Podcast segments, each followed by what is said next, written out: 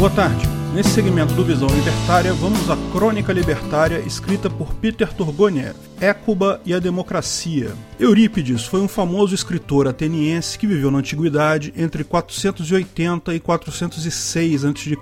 Viveu bem na época da democracia ateniense. Aquela que todo mundo ouviu falar, que políticos dizem para nós que é a base da democracia atual, mas muito pouca gente sabe exatamente como funcionava ou como não funcionava. Temos um vídeo no canal Democracia Funciona em que exploramos isso um pouco mais. Eurípides foi autor de várias tragédias, como eram chamadas as histórias, dramas, contadas por um ou mais atores, realizadas nas praças públicas de Atenas. Hoje chamaríamos de peças de teatro. Reza a lenda que esses dramas atenienses surgiram justamente de discursos na Ágora, a famosa praça onde os atenienses se reuniam, discutiam os problemas da cidade e faziam suas votações democráticas. Qualquer um nessas reuniões poderia pedir para falar, para discursar, tentar convencer os demais do seu ponto de vista. Mas lógico, isso é um desafio, não é algo simples de fazer. Então, muitos estudavam oratória, lógica, outros apelavam para oferendas aos deuses, sacrifícios de cabritos e essas coisas. Valia qualquer coisa para tentar convencer os demais.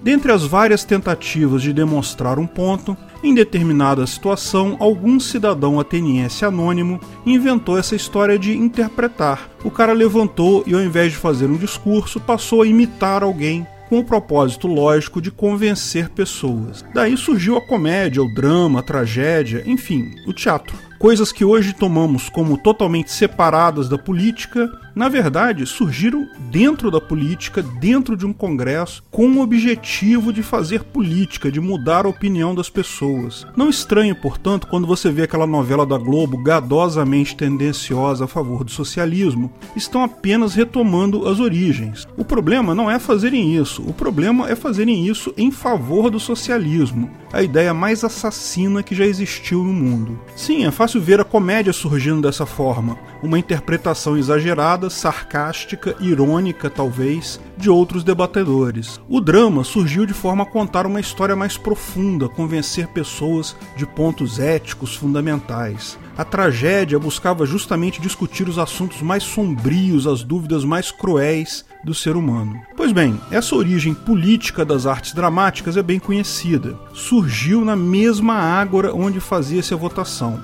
Mas muita gente viu que o valor meramente de entretenimento de ver comédias e dramas era muito melhor. Foi um sucesso aquilo. Então passaram a ser apresentados em outros palcos, em outras praças, que as pessoas iam especificamente apenas para ver aquela peça. Surgiram vários palcos especializados, escritores voltados a escrever tais peças, atores especializados em interpretá-las e por aí vai. Eurípides, quando começou a escrever tragédias, na prática a ideia já havia se tornado madura eram apresentados já em palcos próprios e coisa e tal, e ele fez muito sucesso como escritor. Escreveu até algumas comédias, mas as tragédias eram a especialidade dele. E tais peças dramáticas eram muito questionadoras. Em 424 a.C., ele escreveu um drama de nome Écuba, com base na Guerra de Troia. Como era comum, os atenienses daquela época tinham uma grande admiração pelos clássicos, que olha, já eram clássicos na época deles, tá? Do Homero, a Ilíada e a Odisseia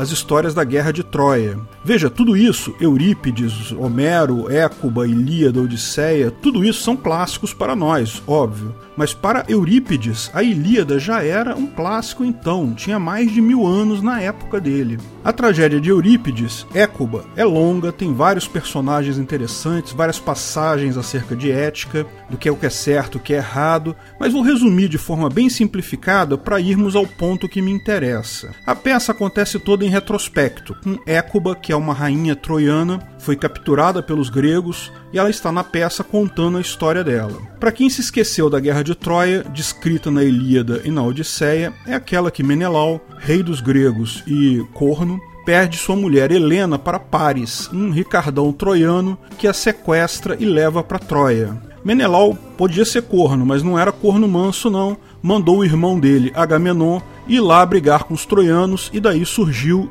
a Guerra de Troia. O objetivo dos gregos era trazer Helena de volta para ele, que lógico iria perdoar ela. Daí os gregos brigaram com os troianos, fizeram um cerco na cidade de Troia, mas não conseguiam vencer a muralha de jeito nenhum. E então um dia foram embora, deixaram apenas um grande cavalo de madeira na frente do portão. Os troianos, achando que os gregos haviam desistido da briga e deixado o cavalo como um pedido de paz, colocaram o cavalo para dentro da muralha de Troia. Agora você já lembrou certamente do cavalo de Troia e sabe o que vem a seguir. O cavalo, na verdade, continha alguns soldados gregos dentro dele. À noite, quando a maior parte dos troianos estava dormindo, os soldados saíram de dentro do cavalo, mataram os guardas do portão, abriram o portão e o resto foi festa. O exército tinha só se movido um pouquinho mais para longe, chegaram rapidinho de noite, invadiram Troia, mataram todo mundo, queimaram a cidade e tudo mais. Lógico, fizeram alguns prisioneiros, particularmente fizeram prisioneiras a rainha de Troia, Écuba, que é mãe do Paris, o Ricardão que começou a história toda, e também sequestraram uma das filhas de Écuba, Polixena, que era uma criança na época, não teve papel nenhum na guerra, não tinha culpa nenhuma a não ser ser filha do rei. E só uma observação dentro da observação sobre a Guerra de Troia. Durante muito tempo se acreditou que Troia era algo fictício, que os contos de Homero, a Ilíada e a Odisseia, que contam essa história, fossem puramente ficção, não tivesse nada de verdade. Mas no século XIX, um rico comerciante alemão chamado Heinrich Schliemann, grande fã das histórias de Homero, depois de ficar muito rico no comércio, decidiu dedicar sua vida a encontrar Troia. Foi ridicularizado por acadêmicos, historiadores, porque todo mundo achava que era pura ficção, porque ele não tinha nenhum conhecimento na área. Dizem que ele gastou quase toda a fortuna dele fazendo escavações por décadas a fio, contratou vários arqueólogos, centenas de escavadores, só que no final, adivinha, encontrou não só Troia, como depois disso Maicéia e várias outras cidades referenciadas nos livros de Homero. Ficou rico e famoso, porque dentre as coisas que ele encontrou, vários tesouros valiosíssimos da época. Então é uma história muito bacana, mas fica para uma outra hora, fechando parênteses aqui. Voltando então para a peça de Eurípides, dentro da série de acontecimentos lá da peça, os gregos resolvem sacrificar Polixena, a filha de Écuba, para honrar o herói Aquiles que morreu na guerra. A menina chega a ser preparada para o sacrifício, mas então a mãe dela intercede. Écuba começa a falar e a dialogar com os atenienses. Lógico, ela está brigando para não sacrificarem a filha, coloca vários argumentos, usa lógica, retórica, discursa a favor da filha. Do outro lado, os atenienses, da mesma forma, fazem discursos inflamados em favor do sacrifício de uma menina inocente. Outras pessoas discursam também, cada um para um lado, tentando convencer a decisão que acham melhor, o sacrifício ou não da jovem Polixena. Os argumentos usados têm principalmente a ver com religião, não são importantes aqui. O importante é a crítica sutil de Eurípides à democracia. Os atores começam na peça a usar os mesmos símbolos, os mesmos sinais que ele usam numa votação da Ágora. Ele dá a entender que o que está acontecendo é uma votação democrática, Pessoas estão votando se uma menina inocente de tudo deve ser morta ou não. Repara a profundidade da crítica dele à democracia.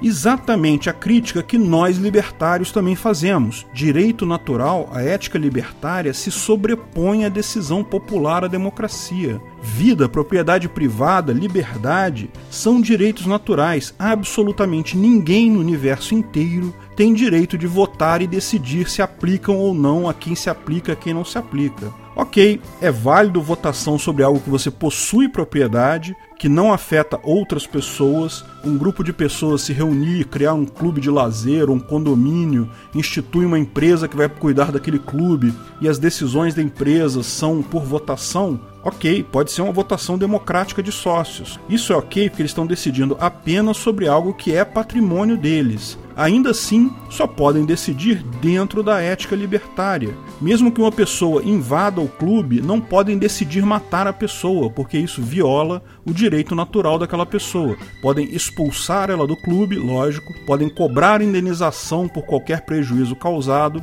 mas jamais podem decidir, eles sozinhos, por maioria ou não, o que fazer com a vida de uma pessoa. Simplesmente é uma besteira discutir se pode matar ou não alguém, se alguém tem direito ou não vida. Também não se pode discutir se alguém pode ser roubado, se ah, vamos roubar fulano porque nós votamos aqui, decidimos que você vai ser roubado. Democracia, em último caso, é um monte de gente decidindo quem vai roubar dinheiro e para quem vai dar esse dinheiro.